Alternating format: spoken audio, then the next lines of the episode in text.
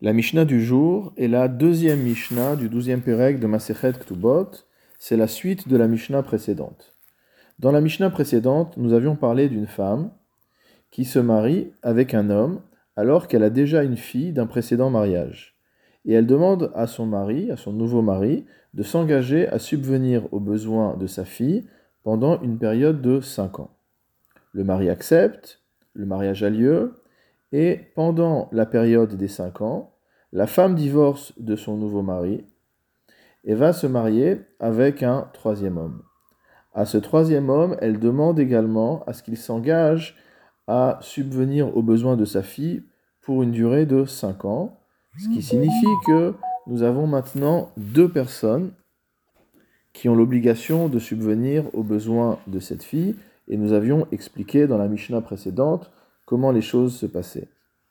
Maintenant, le cas se complique, puisque notre Mishnah nous parle du cas où cette jeune fille, Niset, se marie elle-même.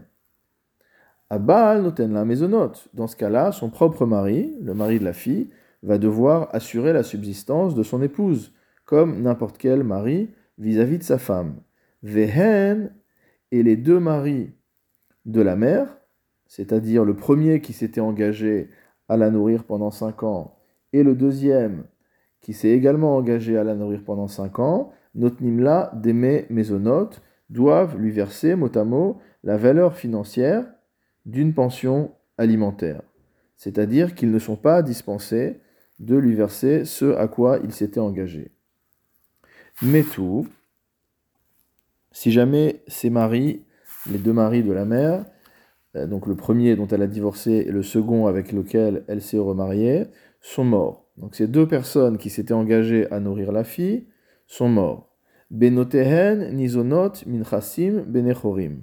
Leurs propres filles seront nourries sur la base des biens Benechorim, mot à mot des biens qui sont libres, des biens qui sont entre les mains des héritiers, et non pas des biens qui sont Meshoabadim, c'est-à-dire de biens qui ont été vendus déjà, et qu'il faudrait aller saisir euh, chez les acheteurs pour pouvoir euh, les libérer, pour pouvoir utiliser leur valeur financière. Donc les filles de ces deux maris ne pourront être nourries que sur la base des biens qui sont entre les mains des yorshim, entre les mains des héritiers.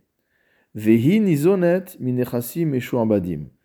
Mais cette fille-là, qui recevait une double pension alimentaire de ces deux hommes, en plus de la subsistance assurée par son mari, va être en droit de recevoir la pension alimentaire qui lui a été promise, non seulement des biens qui sont entre les mains des héritiers, mais même des biens, minechassim et shuabadim, qui sont assujettis, c'est-à-dire des biens qui avaient été vendus par l'un des deux maris après qu'il se soit engagé auprès de cette femme assurer la subsistance de sa fille. Pourquoi va-t-on jusqu'à chercher l'argent entre les mains des acheteurs, mipne shehi latrov, parce que cette jeune fille, qui est maintenant une femme mariée, est considérée comme un créancier de ces deux hommes qui sont défunts. Et donc, pour rembourser les dettes, on peut aller chercher des biens qui ont été vendus à partir du moment où ils ont été vendus après que la dette a été contractée. Étant donné cet engrenage, les hommes qui étaient intelligents, écrivaient dans la Ketouba d'une femme qui venait avec sa fille et réclamait qu'on assure la subsistance de sa fille, ils écrivaient dans la Ketouba Almenat Sheazun et Biter qu'il s'engage à nourrir sa fille pendant cinq ans, Kolzman tant que tu es marié avec moi, c'est-à-dire qu'à partir du moment où il y ait divorce d'un côté, ou alors si jamais le mari vient à décéder, dans les deux cas, l'obligation de subsistance vis-à-vis de la fille de l'épouse est rompue, et donc cela ne euh, constituera ni un fardeau pour le mari si jamais il divorce et qu'il va se marier avec une autre femme, ni un fardeau pour les yorshim, pour les héritiers, euh, si jamais cet homme vient à mourir.